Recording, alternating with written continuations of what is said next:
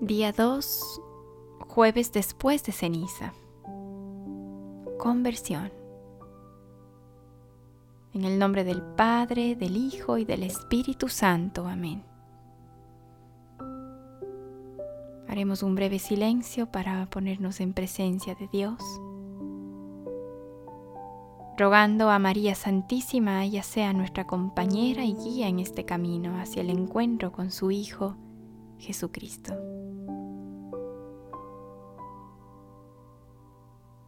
Señor, fortalécenos con tu auxilio al empezar la cuaresma, para que nos mantengamos en espíritu de conversión, que la austeridad penitencial de estos días nos ayude en el combate cristiano contra las fuerzas del mal. Por Jesucristo nuestro Señor. Amén. Antes de haberte formado, yo en el seno materno te conocía. Y antes que nacieses, te tenía consagrado. Jeremías 1, 5.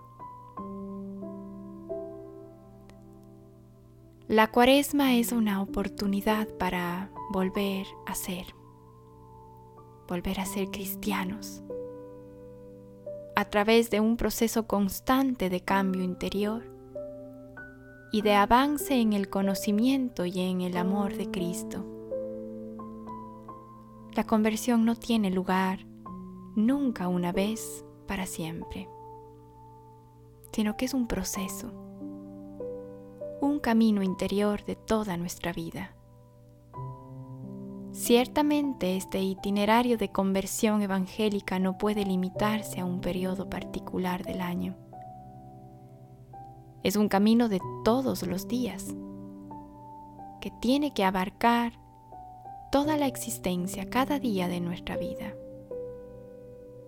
Sin embargo, la cuaresma es la estación espiritual más apta para entrenarse con mayor esfuerzo en la búsqueda de Dios, abriendo nuestro corazón a Cristo.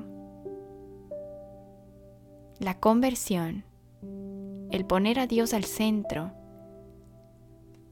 es en realidad algo sencillo.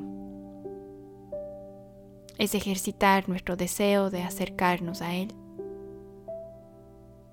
sabiendo que Dios nos busca primero.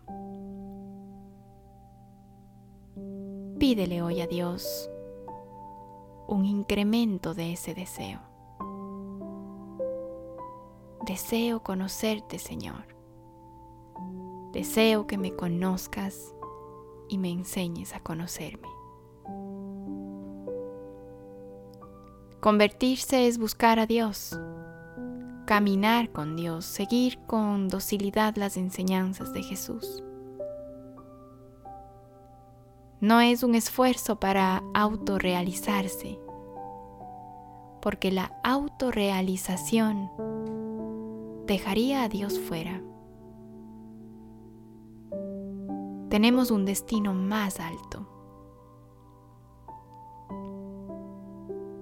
Convertirse no es considerarse creadores de nosotros mismos, sino, más bien reconocer que otro me crea, me recrea y me sostiene con amor infinito. Conversión consiste en aceptar libremente y con amor que dependemos totalmente de Dios, que dependemos de su amor y que lo queremos abrazar para siempre.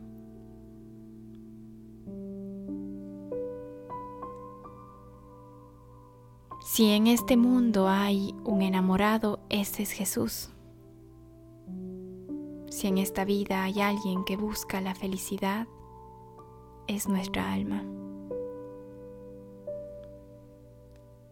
Parecería ser fácil, sabemos que Dios es la felicidad eterna y nuestra alma desea esa felicidad que no se acaba. Pero ante nuestra respuesta Jesús pregunta, ¿por qué huyes, alma mía? ¿Qué nos falta? ¿Qué te falta a ti pregúntatelo. No niegues la respuesta y date la verdad de tu vida como respuesta. ¿Tienes miedo? ¿No conoces a Jesús? ¿No lo sientes? Esta es la respuesta más importante de tu vida. ¿De qué huyes y qué abrazas?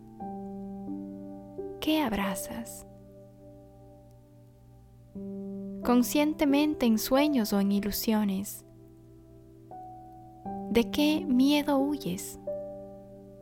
¿De qué ansiedad te refugias? Si te da miedo el silencio, tienes un problema un gran problema. El silencio es orden y música, es luz y vida. Te encontrarás desnudo interiormente, no podrás esconder nada de ti. Pero en ese silencio Dios te hablará. El desierto es el lugar del silencio y de las preguntas más existenciales que dan sentido a la vida. ¿De qué te sirve huir en el desierto? ¿Hacia dónde irías? ¿No irás más profundamente a tu muerte? La verdad es que es mejor detenerse, pensar, escuchar, rezar, sentir un poco de hambre y de sed. Dios nos dice que nos lleva al desierto para enamorarnos. ¿Cuál es el desierto al que Dios te quiere llevar? ¿Estás en él? ¿Te atreves a dejarlo todo y a adentrarte sin miedo? Yo te acompaño con mis oraciones. Merece la pena encontrarás sentido a tu vida y la encontrarás a Él.